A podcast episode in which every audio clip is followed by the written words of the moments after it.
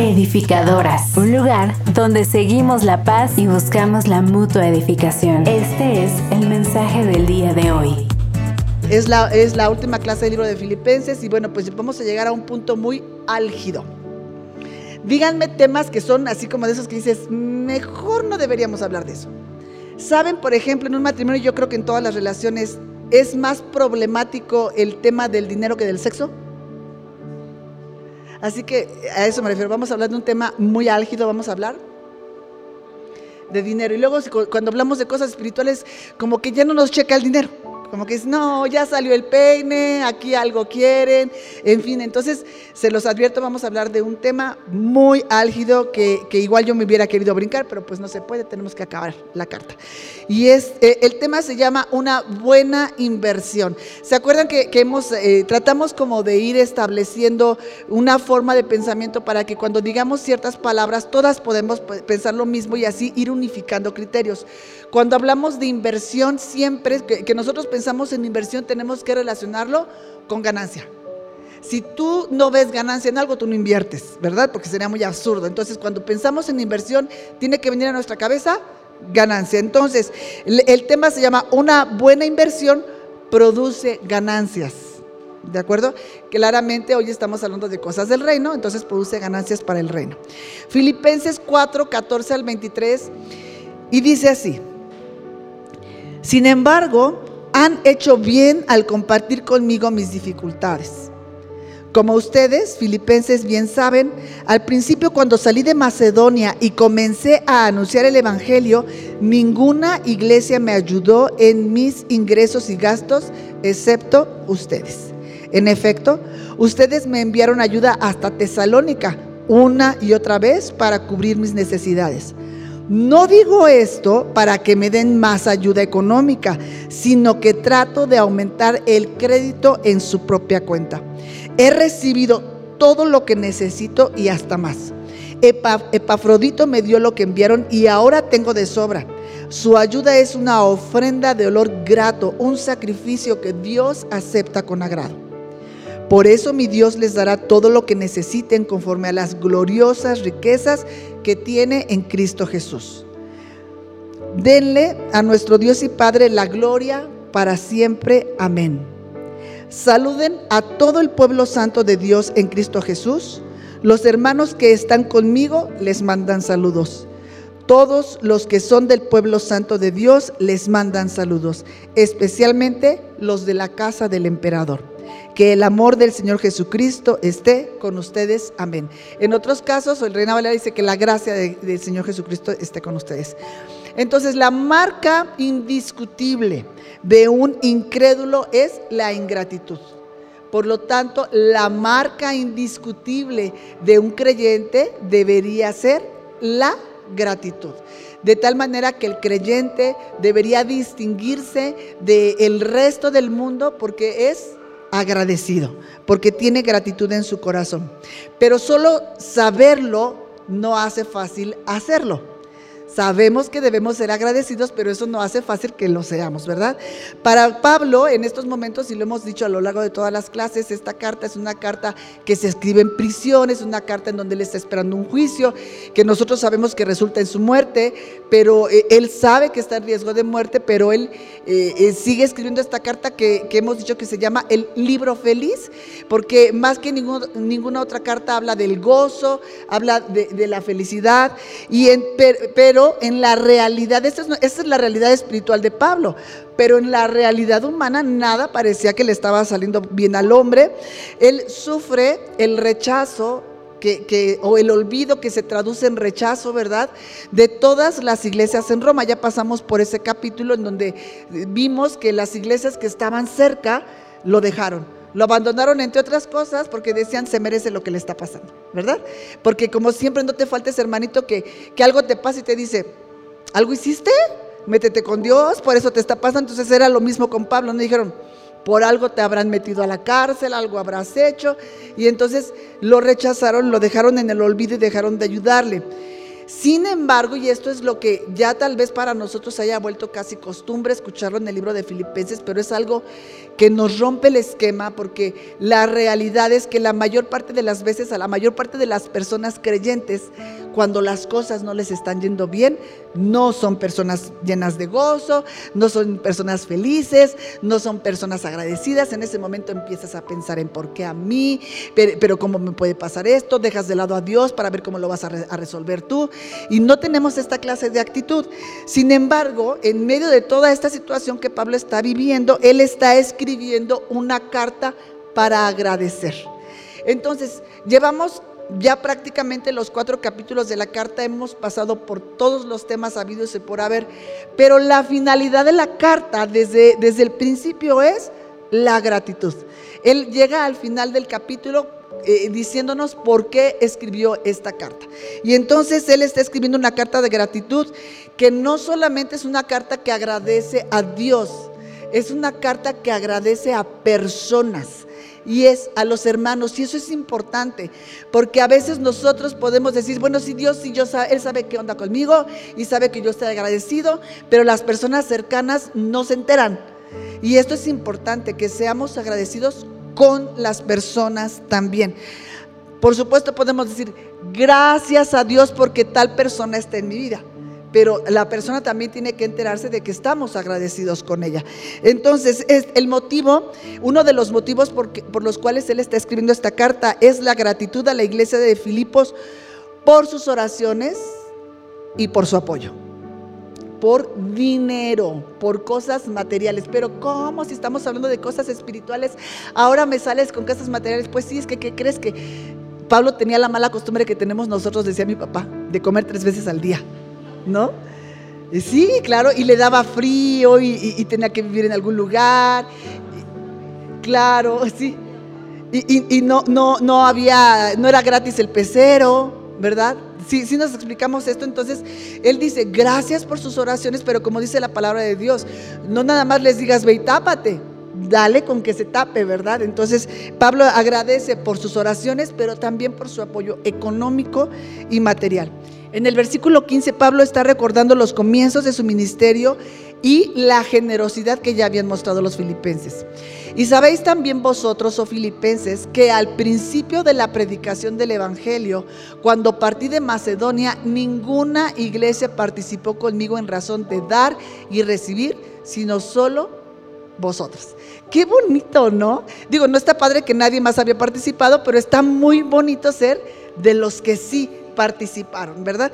A todos nos gusta eso. Si, si, si tú sabes que, bueno, no es nuestro caso para la gloria de Dios, pero veía yo ayer las noticias y seguro las has estado viendo tú, de todos los artistas que van a Acapulco, con unos lentes así de esos que les tapan la mitad de la cara súper caros, este, llevando ayuda y, dices, mm, me, parece que, quieres salir en la foto. No digo que lo que llevaron no es bueno para la gente, pero no deja de parecer que están haciendo un poquito de como de campaña, ¿no?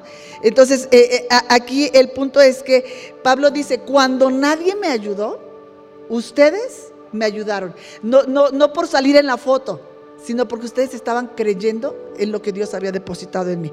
Entonces, a veces los filipenses le perdieron la pista a Pablo. En algún tiempo, pues Pablo viajaba y acuérdate que no tenían la tecnología que hoy tenemos, ¿verdad?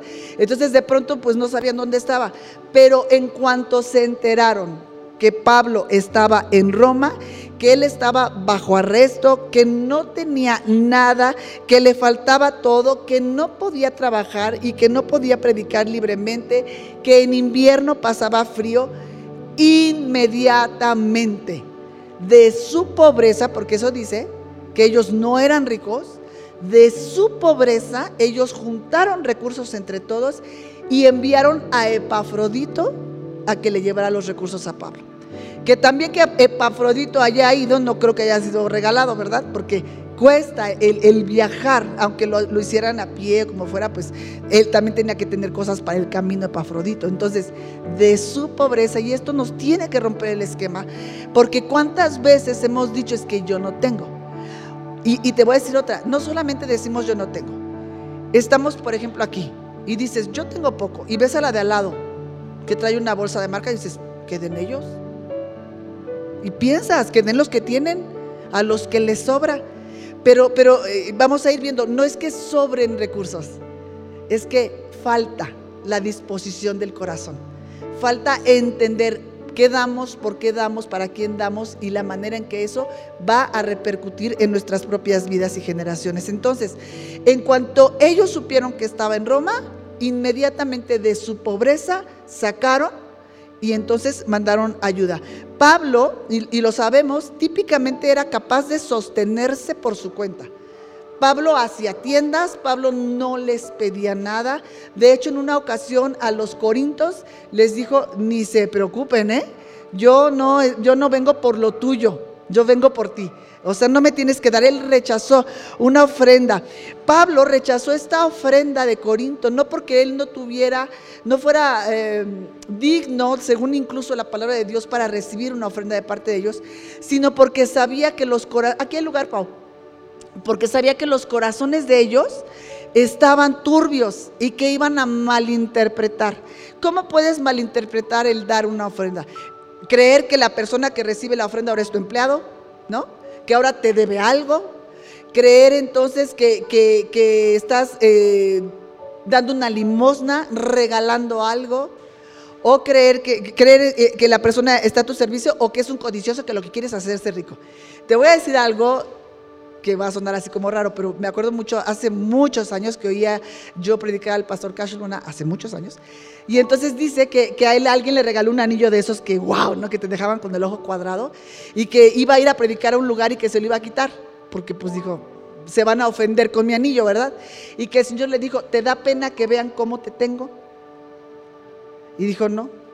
Pero entonces no falta el hermano que dice, órale con el anillo, ¿no? Estamos hablando de un anillo, puede ser la bolsa, puede ser el coche, puede ser lo que tú quieras, ¿verdad? Y, que le dijo, hoy e, es, ese anillote te lo has de comprar de los diezmos. ¿Y sabes qué le contestó? No te adornes, con los diezmos que das no alcanza para un anillo de estos. Entonces, Pablo podía sostenerse él pero no, y, pero es bueno que la gente, de, también les hemos contado más de una vez, que cuando nosotros llegamos a la que fue nuestra iglesia, en la iglesia del tercer día, el apóstol, el que era nuestro pastor, no pedía diezmos y ofrendas, hasta que, porque él dijo, yo tengo mis propios recursos, yo, yo puedo pagar la renta del local, yo, eres, es un hombre que le va muy bien económicamente, económicamente y que tiene un corazón muy generoso. Entonces dijo, ¿para qué les pido? Yo puedo solo. Y que el Señor le dijo, es que no te lo dan a ti. Estás impidiéndoles que inviertan en el reino. Estás impidiéndoles que sean obedientes, estás impidiendo que ellos mismos sean prosperados. Entonces, pero aún así, sabiendo todo esto, Pablo se negó a recibir esta, esto de parte de los corintios porque entendía que tenían un corazón que podía torcer las cosas y que podía causar un malentendido. 9.1 al 18, va a estar un poquito largo, pero es importante. Entonces dice Pablo, les está diciendo Pablo a los, a los corintios, no soy apóstol, no soy libre, no he visto a Jesús el Señor nuestro, no sois vosotros mi obra en el Señor. Si para otros no soy apóstol, porque acuérdense que él está defendiendo su ministerio porque dicen, este ni apóstol es, ¿verdad? Si para otros no soy apóstol, para vosotros ciertamente lo soy, porque el sello de mi apostolado sois vosotros en el Señor. Contra los que me acusan, esta es mi defensa. ¿Acaso no tenemos derecho de comer y beber? Eh, claramente había un problema de que decían este viene para enriquecerse porque había muchos de esos, ¿verdad? Como hay hoy día. Entonces él dice, ¿y no tendría yo derecho de comer y beber? ¿No tenemos derecho de traer con nosotros a una hermana por mujer como también los otros apóstoles y los hermanos del Señor y Cefas? ¿O solo yo y Bernabé no tenemos derecho de no trabajar?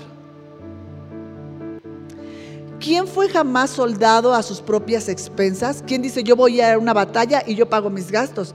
Te manda un gobierno y ese gobierno paga tus gastos, ¿verdad? ¿Quién planta viña y no come de su fruto? ¿O quién apacienta el rebaño y no toma de la leche del rebaño? Digo esto solo como hombre. ¿No dice esto también la ley? O sea, eh, ustedes pueden creer que Pablo está jalando agua para su molino, pero dice, eso dice la palabra. Ajá. Porque en la ley de Moisés está escrito, no pondrás bozal al buey que trilla. ¿Tiene Dios cuidado de los bueyes? ¿O lo dice enteramente por nosotros? Pues por nosotros se escribió. No fue para los bueyes, sino para que ustedes entendieran que hablaba de nosotros. Porque con esperanza debe arar el que ara. Es decir, el que trabaja está esperando recibir algo a cambio, ¿verdad? Con esperanza debe arar el que ara y el que trilla con esperanza de recibir fruto.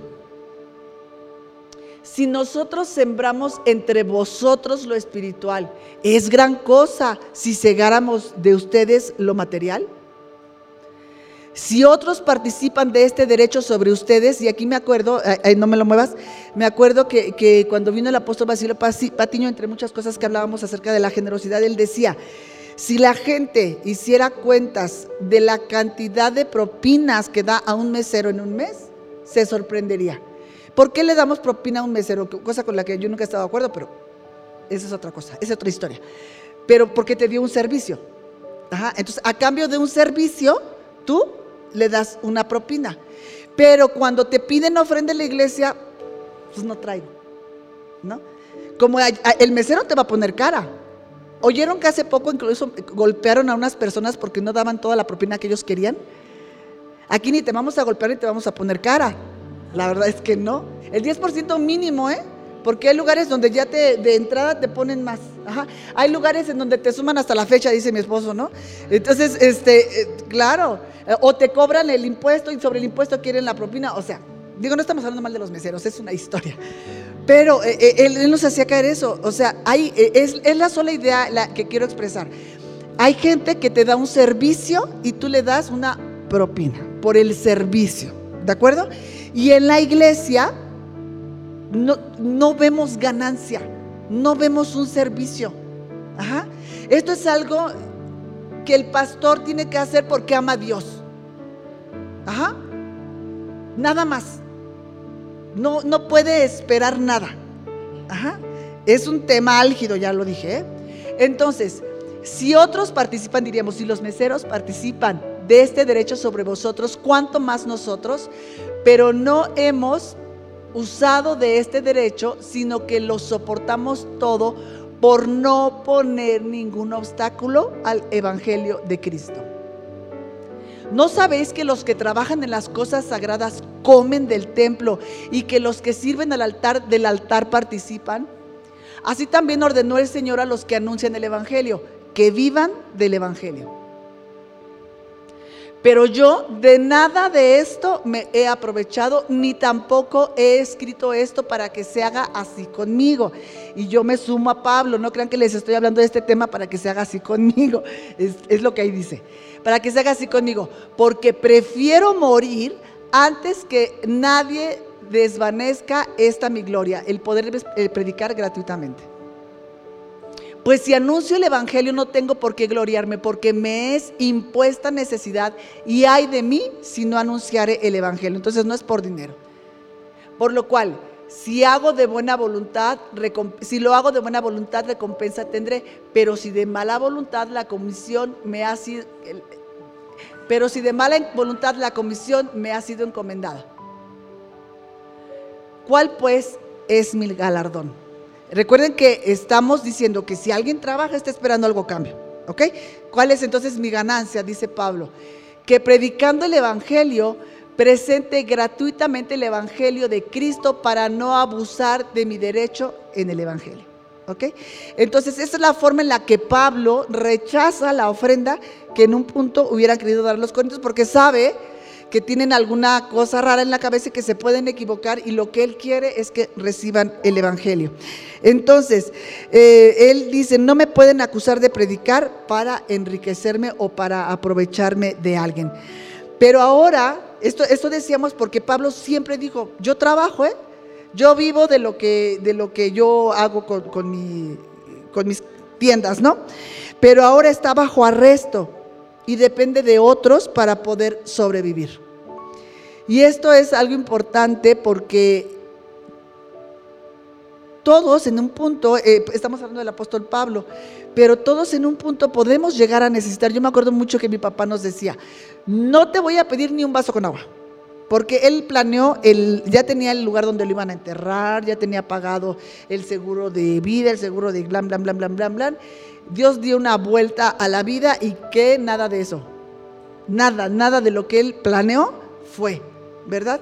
E, entonces, nosotros podemos decir y ahora mismo sentirnos muy suficientes, porque en un punto lo somos, hoy, pero no sabemos. Y, no lo hablo por nosotros, pero yo pienso, eh, eh, por ejemplo, los pastores que, que no trabajan, que dedican su vida a la obra, lo cual está bien, pero tú crees que una congregación, que una persona va a dejar de dar en la congregación o va a, va a seguir dando en una congregación o por ejemplo va a decir, yo no me puedo ir de esta congregación porque mi pastor ya se puso viejito y ya no puede trabajar ni predicar y no tuvo seguro social y no tuvo, ¿cómo le llaman esto? la liquidación, no, no tuvo la pensión.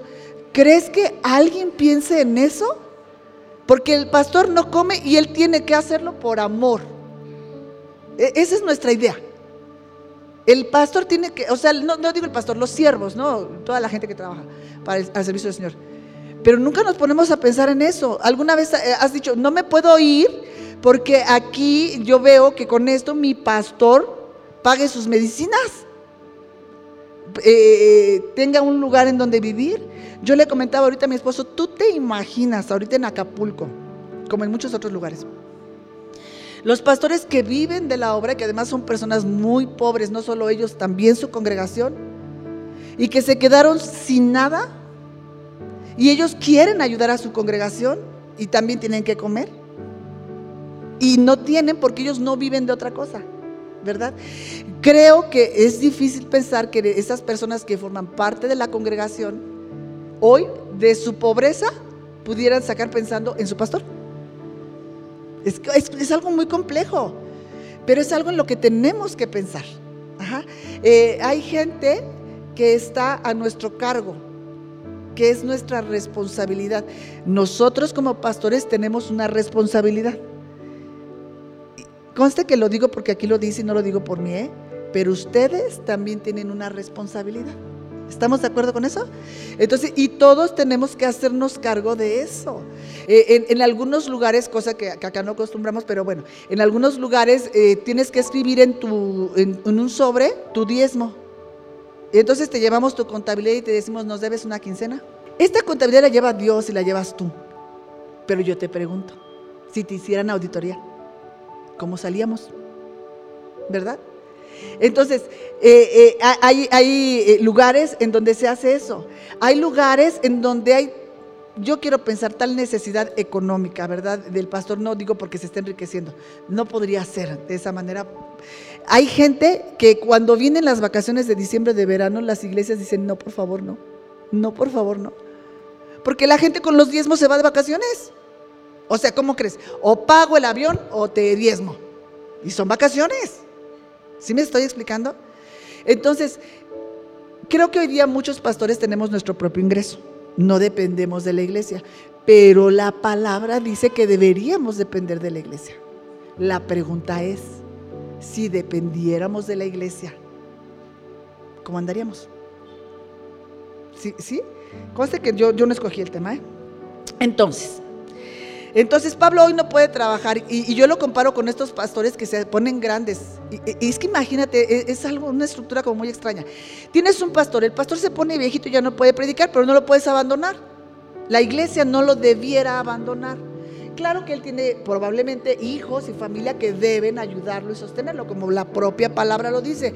Pero también entonces ya se tuvo que levantar otro pastor porque este ya estaba viejito. ¿Sí? Entonces la iglesia tiene que ser fuerte esa fuerza de dar, que les voy a decir, no es lo normal. ¿Ok? Entonces, eh, Pablo ahorita no podía trabajar y él dice, solo los filipenses enviaron apoyo práctico. No estamos diciendo que orar no sea algo de sumo valor espiritual. Y lo tenemos que hacer. Pero ya decíamos, voy a orar por ti y ve y tápate, oro por ti y te doy con qué taparte. Es algo práctico, ¿verdad? Entonces Pablo dice, los filipenses dieron un apoyo práctico. Una de las razones de que la iglesia en Filipos y que esté siendo recordada y que hoy la estemos estudiando y que esté en la palabra de Dios y que, y que sea algo que ha trascendido todas las épocas y lo seguirá haciendo, es porque ellos recordaron al apóstol Pablo cuando todos lo olvidaron. Eso es lo que hace que nosotros hoy sepamos tanto de ellos. La forma en la que ellos apoyaron a Pablo era una forma de expresar su gratitud por lo que Pablo había hecho en sus propias vidas. Es lo que estábamos diciendo. Si alguien está sembrando algo, está esperando que de ahí salga un fruto. Claramente no necesariamente y no tiene que ser dinero. Cuando uno siembra algo espiritual, está esperando un fruto espiritual. Pero cuando nosotros como iglesia vamos a comprender que el dar también es un fruto espiritual. Porque no de tal manera amó Dios al mundo que dio ¿verdad? Pero eso nosotros no lo checamos tanto. Y es ahí donde nosotros tenemos que ver cuánta humanidad, cuánta carnalidad, cuánto pensamiento que no corresponde al Espíritu todavía nos puede gobernar. ¿Y dónde nos gobierna? En lo que es mío siempre dicen que cuando que hay gente que cuando se va a bautizar mete la cartera en una bolsa de plástico, ¿no? Para que no se moje, para que no se bautice también. Entonces es importante porque si somos un cuerpo, nosotros no. Eh, alguna vez mi hermana me dijo que para ella no era fácil eh, en un punto, en alguna época de nuestras vidas, sentarse a comer sin saber si todos los suyos, es decir, todos nosotros, teníamos un plato en la mesa. Entonces es eso, como un cuerpo, nos vamos a sentar a comer sin saber, no lo podemos saber, pero, pero sí con la conciencia de decir, con esto, con esta generosidad, con esta manera de proceder mía, con seguridad habrá un plato en alguna mesa. ¿Me explico? Un plato espiritual también, ¿eh? Y también uno de comida. Entonces, ellos eran recordados por su generosidad. Ahora, aquí puse yo un letrerote que dice, stop. ¿Estamos agradeciendo a quienes Dios ha usado espiritualmente en nuestras vidas? ¿Estamos siendo agradecidos? Y hablo de familiares, primos, tíos, hermanos, este, amigos. ¿Quién más? ¿Quién te ha compartido de, de Cristo? Más allá de los pastores que has tenido y los que tienes actualmente hoy, mentores, profesores, vecinos, esas personas que te han dado a Cristo. ¿Has mostrado gratitud para con ellos? Y, te digo, parafraseando a Pablo, y no lo digo como dice Pablo, para que me den o me reconozcan a mí, porque ese no es el punto. Lo que sí es que nosotros, todos, y este eh, eh, será el, último ejercicio que hagamos como eh, haber estudiado la iglesia a Filipenses, porque entendemos que todo lo que hemos estudiado es algo que Pablo escribió como parte de una carta que les envía como gratitud. Entonces, nuestro último ejercicio que, vamos a hacer y, que, y, que, me encantaría que alguien nos quisiera compartir en una próxima clase, que nos quisiera leer su carta, es que escribamos una carta de agradecimiento a una persona que ha sembrado en nosotros algo espiritual. Que aprendamos a ser agradecidos, que encontremos las palabras, que reconozcamos el, servicio que alguien hizo por nosotros. El, el, habernos soportado las carotas que les poníamos cuando nos querían hablar, ¿no? El, habernos soportado cuando fuimos groseros, cuando no les hacíamos caso, que, que, podamos decirles de verdad gracias, porque hoy puedo ver lo que entonces no veía. Y que encontremos palabras que expresen nuestro corazón hacia ellos, creo que sería el maravilloso cierre de Filipenses, que nosotros pusiéramos en práctica lo que Pablo nos está enseñando, ser agradecidos. Entonces Pablo no está describiendo el apoyo económico como dinero, él les dice, ustedes participaron conmigo, lo cual significa comunión. La palabra eh, eh, original es koinonía y significa eh, una participación activa. Un miembro activo. Alguien que está participando en el cuerpo. Pablo está diciendo, por todos estos años han estado participando juntamente conmigo, no solamente experimentando la extravagante gracia de Dios para nosotros, sino que también entregándola a través del Evangelio. Han participado conmigo en experimentar esta gracia de, Cristo en nosotros, pero también en entregarle esta gracia de Cristo a otras personas. Han participado juntamente conmigo. Pablo les está diciendo lo que decimos siempre. Por ejemplo, cuando mandábamos la ofrenda a Argentina, que decíamos, no todos vamos a ir a Argentina, pero vamos a ayudar a sostener a los que fueron. Pablo dice, yo he viajado, pero ustedes han viajado conmigo al darme, al participar. ¿Qué dijimos participar? Al darme lo necesario para que yo pueda hacerlo. No todos somos llamados a las misiones, no todos somos llamados a, ir al mundo, ¿verdad? Pero sí somos llamados a sostener la obra. Entendamos esto, vivimos en la tierra. Aquí las cosas se mueven con dinero, aquí nadie regala nada. Y si el reino de los cielos ha de extenderse, que es un reino espiritual, ocupa dinero. Si no pueden ir tus pasos, que vayan tus pesos. Claro, entonces, aunque sean cosas espirituales, no lo regalan. Entre otras cosas, y este es algo personal, no, no lo anotes, creo que el examen del dinero en la vida de cada persona es el examen. Ah, e, ese es una parte tan punzante. Cuando tú logras verdaderamente ser generoso, cuando logras poner algo en un sobre y no te duele, y cuando logras poner algo en un sobre y, verdaderamente dices, quiere decir que te despegaste de algo muy carnal y muy humano, que dejó de gobernarte eso, que es algo que es muy difícil encontrar y cada una de nosotras puede saber cuál, de qué tamaño está la lucha. Entonces, eh, hay una comunión activa. Entonces dice, todos estos años ustedes han estado participando no solamente en, experimentar la gracia, sino también en darla a otros, ¿verdad? Entonces yo predico y viajo, pero ustedes soportan eso con su trabajo y con su economía. Entonces, todos, todos, todos los que participamos en la obra, todos somos igualmente partícipes y compañeros en la obra de Cristo, en lo que Dios esté haciendo en la vida de las personas en todo el mundo. Y fíjate lo que te voy a decir, no solamente en los años que te queden por vivir, esto es algo eterno. En lo que tú inviertas hoy en el reino no se acaba cuando ese dinero se agote. Porque ese dinero por, por en lo que se haya invertido, tiene una trascendencia eterna.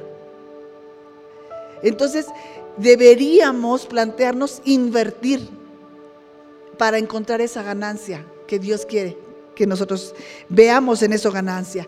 Entre líneas, en estas cosas estamos leyendo de la gran lealtad de los filipenses a Pablo, pero también podemos ver a la iglesia de Roma que solamente lo estaba criticando. Ahora, esta iglesia de Roma que decía, que trabaje, se lo merece y tantas cosas.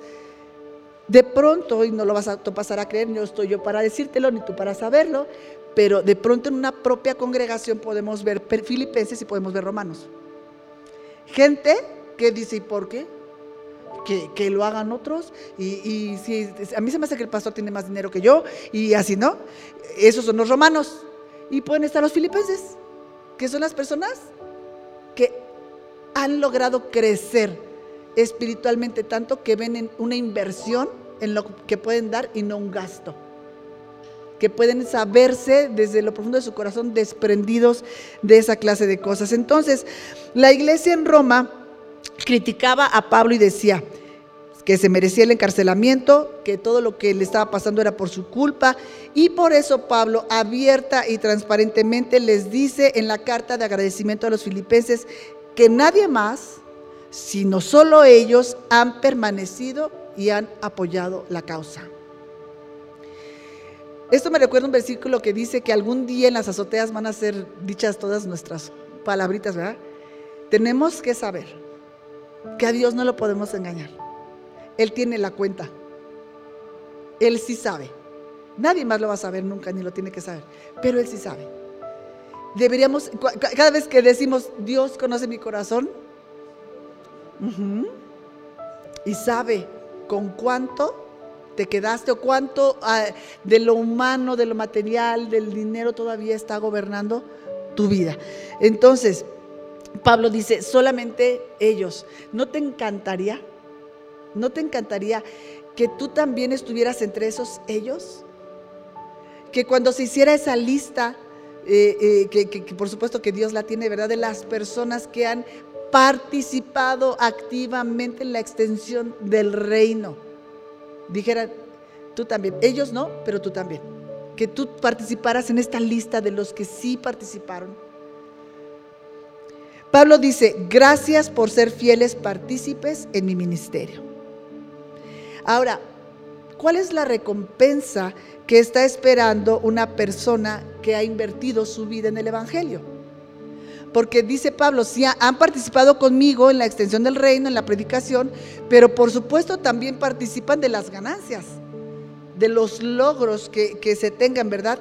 Por eso Pablo dice, ustedes comparten mi recompensa. Ahora, ¿Cuál es la recompensa de Pablo? Está encarcelado, está pobre, está a punto de morir. Dices, no, gracias, yo prefiero no, esa recompensa prefiero no tenerla.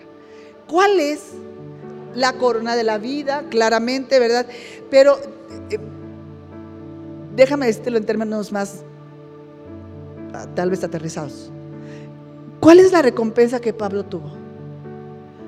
Que él dice, eh, que he, he acabado la carrera. ¿Qué significa esto? Hice lo que se esperaba de mí.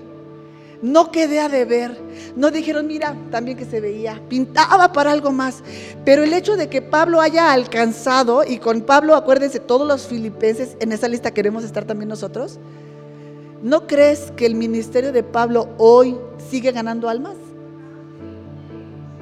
Esa es la recompensa. Esa es la corona.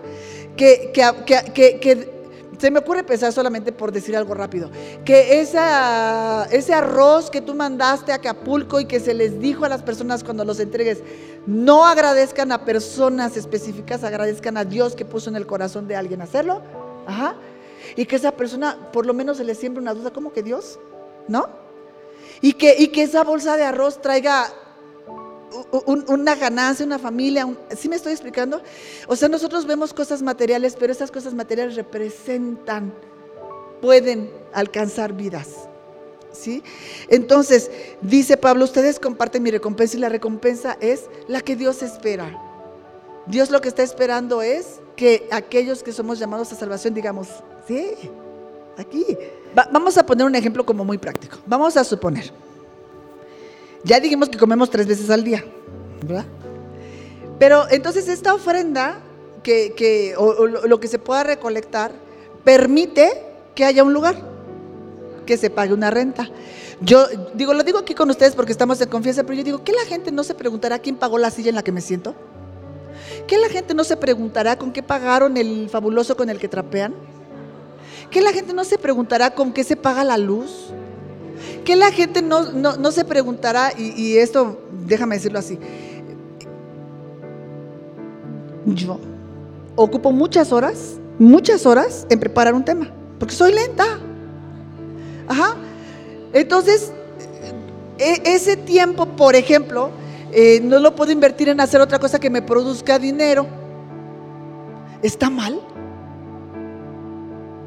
Pero esto lo debemos hacer por amor, dicen entonces, ¿no? Que no, no, no es que estemos cobrando porque no cobramos. Pero claramente, si, si, si esto, que no es el caso, ¿eh? pero si, si el servicio al Señor hiciera que nosotros pudiéramos comer, que nosotros pudiéramos vestir, que nosotros pudiéramos todas estas cosas, pues estaría, porque ocupamos mucho tiempo, le sacamos tiempo a nuestra... Sería lo justo, sería lo correcto. Pero, eh, eh, pero suena romántico, pero hay gente que al decir eso asume, a ti te llamo el Señor, ahora hazlo. ¿No? Y que hay que ver qué te da de comer. Fíjate, digo que estoy en confianza, ¿eh? Me va a mandar de comer a través de ustedes, dice la palabra. ¿No? Eh, es que tenemos que recapacitar en esas cosas. Entonces, versículo 17 dice, no es que busque dádivas, no estoy buscando que me den más, y me sumo a Pablo, no estamos buscando eso, sino que busco fruto que abunde en vuestra cuenta. Este ha sido un tema, eh, eh, estudiando el tema, esto del fruto que abunda en su cuenta ha sido complejo, tratar de, descifrar qué es lo que la palabra de Dios está diciendo. Pero entonces Pablo lo que dice es, sus ofrendas me emocionan, no solo por lo que significan para mí, claramente una ofrenda es emocionante. Te voy a confesar algo. Alguna vez en algún cumpleaños, alguien de la congregación tiene este más allá de lo que te da, que es bastante generoso, es que ves un corazón. Es, ves a alguien que te está amando. Es alguien que está considerando tu trabajo como algo valioso. En algún cumpleaños en Navidad, así llega y te da un sobre. Para usted, pastora. Es algo muy lindo.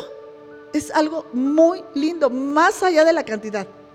¿Por qué? Porque como dice aquí, no solamente me emociona por lo que porque alguien te está tomando en cuenta, considerando, reconociendo, amando, sino porque también esto es algo que va a redituar en esa persona. Es lo que Pablo está diciendo, agradezco. Pero no, no creas que es porque, claro, ¿cómo no vas a agradecer si te acaban de dar? No, es que me encanta saber que esto va a reproducirse en algo poderoso y hermoso también para tu vida. ¿Por qué? Porque diste fruto, porque te despojaste del yo, te dejó de gobernar esto y pudiste soltar. Entonces, eh, eh, lo importante entonces no, dicen, no nada más es por lo que me dan, es por lo que yo sé que esto produce en ti. En primera, el que te hayas podido desprender ya, ya habla de un fruto espiritual y lo que va a producir, porque dice que aquel que siembra algo va a cosechar. Entonces, Pablo está, cuando dice que, que abunde, en fruto que abunde en su cuenta, está hablando en términos bancarios y se refiere a una multiplicación de intereses, de ganancias les está diciendo sus regalos o su generosidad hacia mi persona, está multiplicando sus intereses espirituales. Siempre que nosotros invertimos en un ministerio de alguien, tenemos que quitarnos la idea de que estamos regalando algo y comprender que nosotros estamos invirtiendo en acciones del más alto rendimiento y que las ganancias son eternas. Y, eh, dice el Pablo, solo los filipenses creyeron que Pablo era una buena tierra en la cual invertir y lo fue. Y ahora los filipenses comparten su recompensa. Todo lo que Pablo consiguió y consigue hasta el día de hoy a través de lo que él sigue sus cartas haciendo, sigue siendo también ganancia de los filipenses. El versículo 18 dice, pero todo lo he recibido tengo abundancia, estoy lleno, habiendo recibido de Epafrodito lo que enviaste, olor fragante, sacrificio acepto y agradable a Dios. Pablo dice, su generosidad me ayudó en todo lo que yo necesitaba. Está diciendo lo mismo en tres formas distintas. Dice, todo lo que he recibido, haciendo alusión a un pago que finiquita una deuda, porque se acuerdan que Pablo tenía deuda de la renta con Roma. Entonces dice, todo eso quedó saldado y además otros gastos más. Otra forma en la que lo expresa dice, tengo abundancia, es decir, estoy excedido, literalmente tengo más de lo que necesito. Y también dice, estoy lleno, completamente abastecido, tengo comida. ¿Qué, sería para ti? Estar completamente abastecido, pues que no tienes deuda, que tienes comida, que tienes ropa, que tienes casa, que hasta dinero tienes en, el, en la cuenta del banco. Él dice, estoy lleno. Y esto es un desafío al corazón de la iglesia que podamos vernos como esos filipenses. La iglesia pobre espiritualmente fracasa en lo que respecta al evangelio con su forma de dar dinero y cosas materiales al Señor y a sus siervos. nuestra manera de dar es una ventana por la cual Dios puede ver nuestros corazones y también otras personas, como sucede ahora con Acapulco, sucedió con Argentina o con cada cosa que, cada una de ustedes dé. es la forma, es la ventana por la cual Dios mira nuestros corazones. Ahora, la gran pregunta que solamente ustedes van a contestar, ¿qué ve Dios en nosotros a través de esa ventana? La otra pregunta es, ¿qué ve Dios en tierra nueva a través de esa ventana? Ahora, no estamos regalando nada, eso tiene que quedarnos claro. Ni estamos comprando el servicio de alguien, ni estamos regalando nada. Estamos invirtiendo y esperamos intereses del reino. Un hombre llamado Hudson Taylor, que fue misionero en China en 1865, fue un hombre marginado, mal entendido y criticado porque él se rasuró la mitad de la cabeza, se dejó crecer el cabello, se hizo una cola larga, se pintó el cabello negro y se vistió como un profesor chino, pues para poderse mezclar entre los chinos.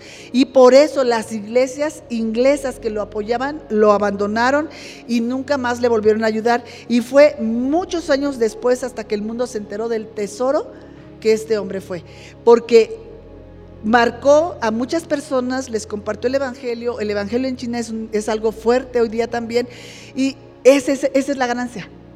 Hubo un hombre que se invirtió, que, que se dio a personas, y, y hoy día eh, eso sigue creciendo. Cuando alguien te compartió a ti y tú le compartiste a otro y le compartiste a otro y le compartiste a otro, esas son las ganancias espirituales. Entonces, eh, hubo solamente un hombre, un filipense diríamos, ¿verdad? Que se quedó con Hudson Taylor desde el principio de su misión y sostenía su causa, siendo que él, que es George Miller, tenía que sostener su propia causa. Miller era un hombre que tenía orfanatos que tenía que dar de comer a muchísimos niños, muchísimos niños, pero él le escribió una carta a Taylor y le dijo, querido hermano, el trabajo misionero en China pesa cada vez más en mi corazón. He estado orando para asistirte más con dinero y en oración. Y, ese día le, envió el equivalente a 18 mil pesos un hombre que tenía que dar de comer a un montón de niños y que él mismo, es otra historia preciosa de cómo se ponían los niños a orar porque no tenían nada de comer y de pronto alguien tocaba y les traía algo de comer. Porque eh, era una cosa increíblemente grande y tenían mucha necesidad. Pero de su pobreza, Dios puso carga en el corazón de Miller y le mandaba a, a Hudson Taylor. Y en el tiempo los montos que mandaba llegaron a ser hasta 75 mil dólares al año lo que llegaron a mandarle.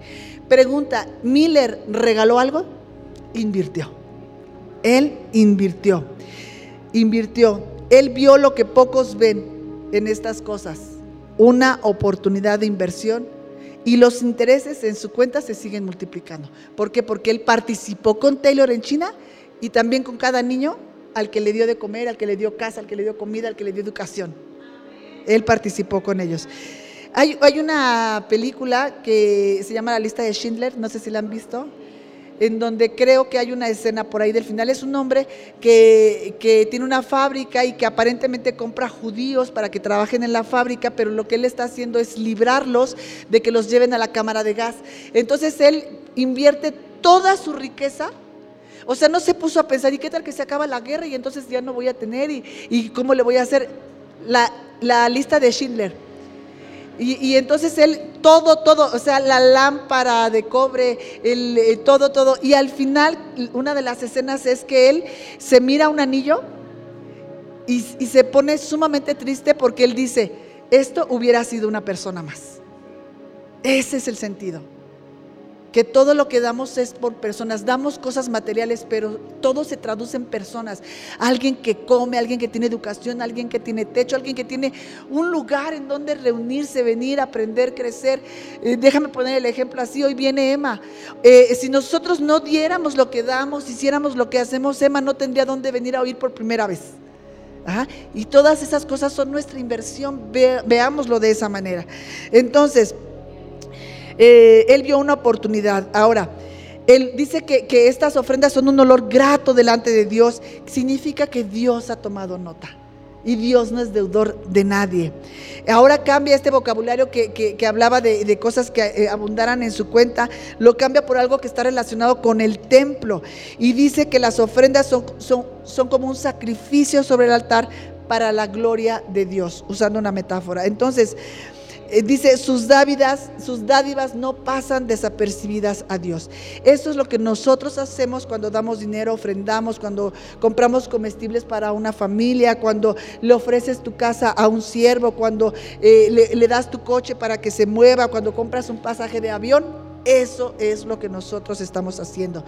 Pablo dice, tu ofrenda no se relaciona con dinero o tu estado financiero, tu ofrenda se relaciona con adoración. Por eso habla de un altar en donde sube como un aroma grato. Tu ofrenda se relaciona con adoración.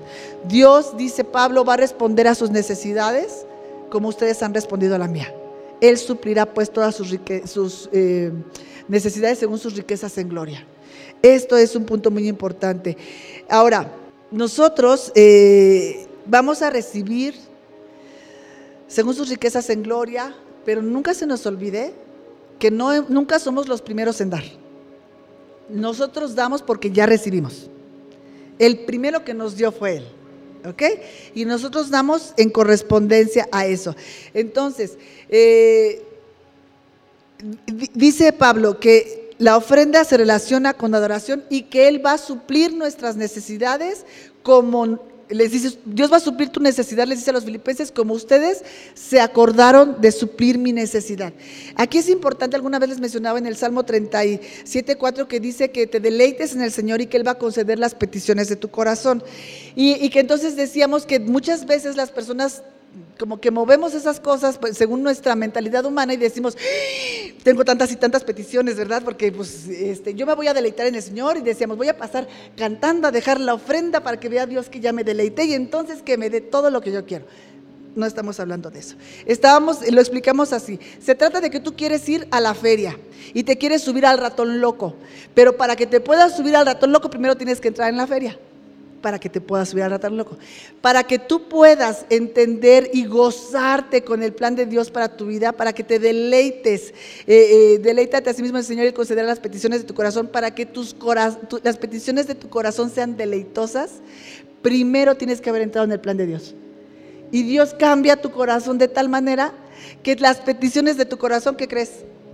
Que se hacen una con las de Dios entonces las peticiones de tu corazón son las de Él. Y entonces Él entonces está prometiendo que va a responder a esas necesidades eh, como, como, como, Pablo, como los filipenses habían respondido a la necesidad de Pablo. Entonces, eh, no dice que, que nos va a dar un cheque en blanco para que cada quien tenga lo que quiera. Y aquí volvemos a Filipenses 4.13, en donde explicábamos que ha sido los versículos más confundidos, donde dice todo lo puedo en Cristo que me fortalece. El Señor no está prometiendo que vas a poder hacer todo lo que quieras o que vas a poder tener todo lo que quieras. Lo que está diciendo es que nosotros vamos a hacer todo lo que Dios quiera y vamos a tener todo lo que Dios quiera que tengamos. Ese es el contexto. Entonces, el contexto inmediato es que Dios nos va a dar lo que realmente necesitamos como resultado de, de dar nuestro tiempo, nuestras posiciones para ayudar en necesidad a otros. En el contexto más amplio, Dios ha prometido suplir nuestras necesidades legítimas, no nuestra codicia. Dios nos enseñó a orar por el pan nuestro de cada día, no por el postre. Entonces van a ser nuestras necesidades legítimas las que Él va a, a suplir. Ahora, ninguna ofrenda pasa desapercibida a Dios, ninguna y tampoco ninguna necesidad. Ninguna necesidad es desconocida. Así es. Así que también sepamos que no significa que no vamos a tener necesidades, pero sí que Dios en su tiempo y en su forma las va a suplir todas. Así que me gusta siempre esta frase, necesito poco y lo poco que necesito, lo necesito poco. Eso será ver avanzado tu corazón. Cuando puedas desprenderte y decir, necesito poco. Había un señor que decía, no sabes cómo me deleito en ir a las tiendas. ¿Cuántas se deleitan en ir a las tiendas? Pero ¿cuántas salen frustradas de todo lo que quieren y no pueden?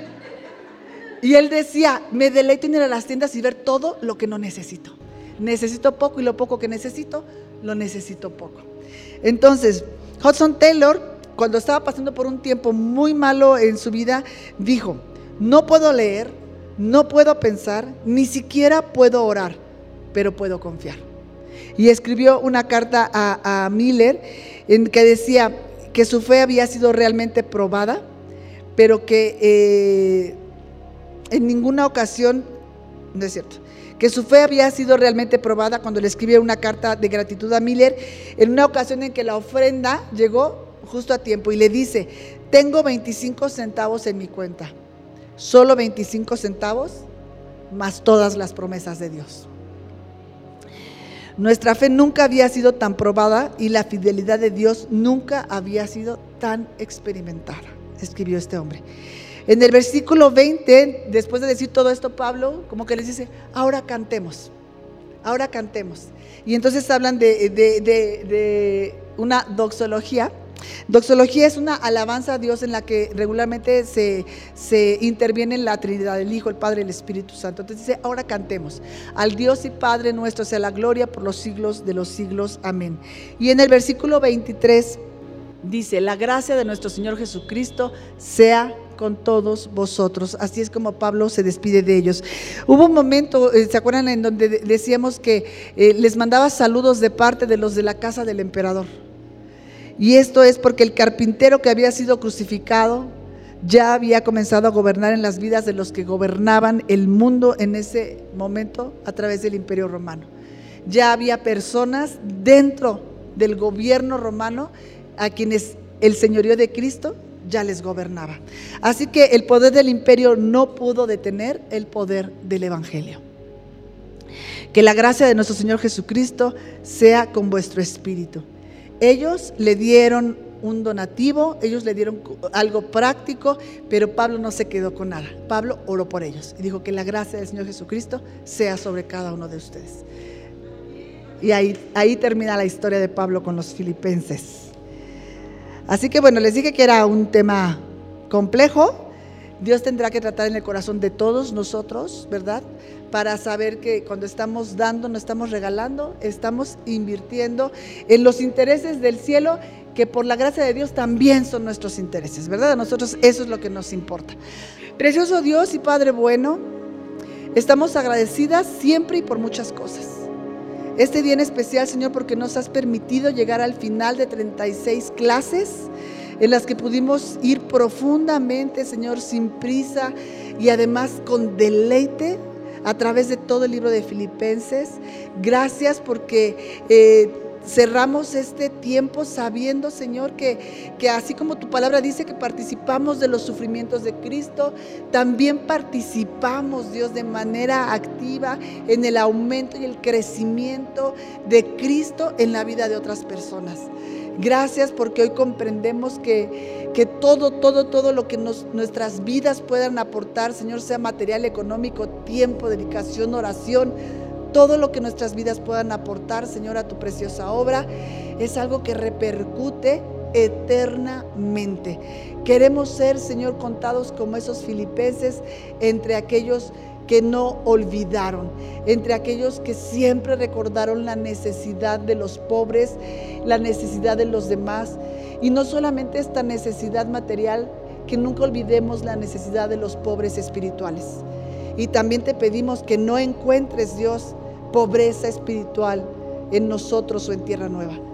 Que encuentres que somos generosos, que compartimos esta naturaleza contigo, este rasgo de carácter y que comprobemos de manera personal cada vez más que somos capaces de desprendernos, que, lo que poseemos no nos posee a nosotros, que somos capaces de dar, Señor, sin mirar eh, quién está dando, cuánto está dando, que somos capaces de dar porque tenemos esta conciencia que el Espíritu Santo nos ha dado, Señor, de que estamos invirtiendo en el reino eterno se ocupe en una bolsa de arroz, en pagar la luz, se ocupe en alimentos, Señor, tal vez para los siervos, se ocupe en lo que sea, Señor. Todo, todo eso tiene una repercusión espiritual y eterna y con eso, Señor, nosotros estamos, no diríamos pagados, estamos más que agradecidos.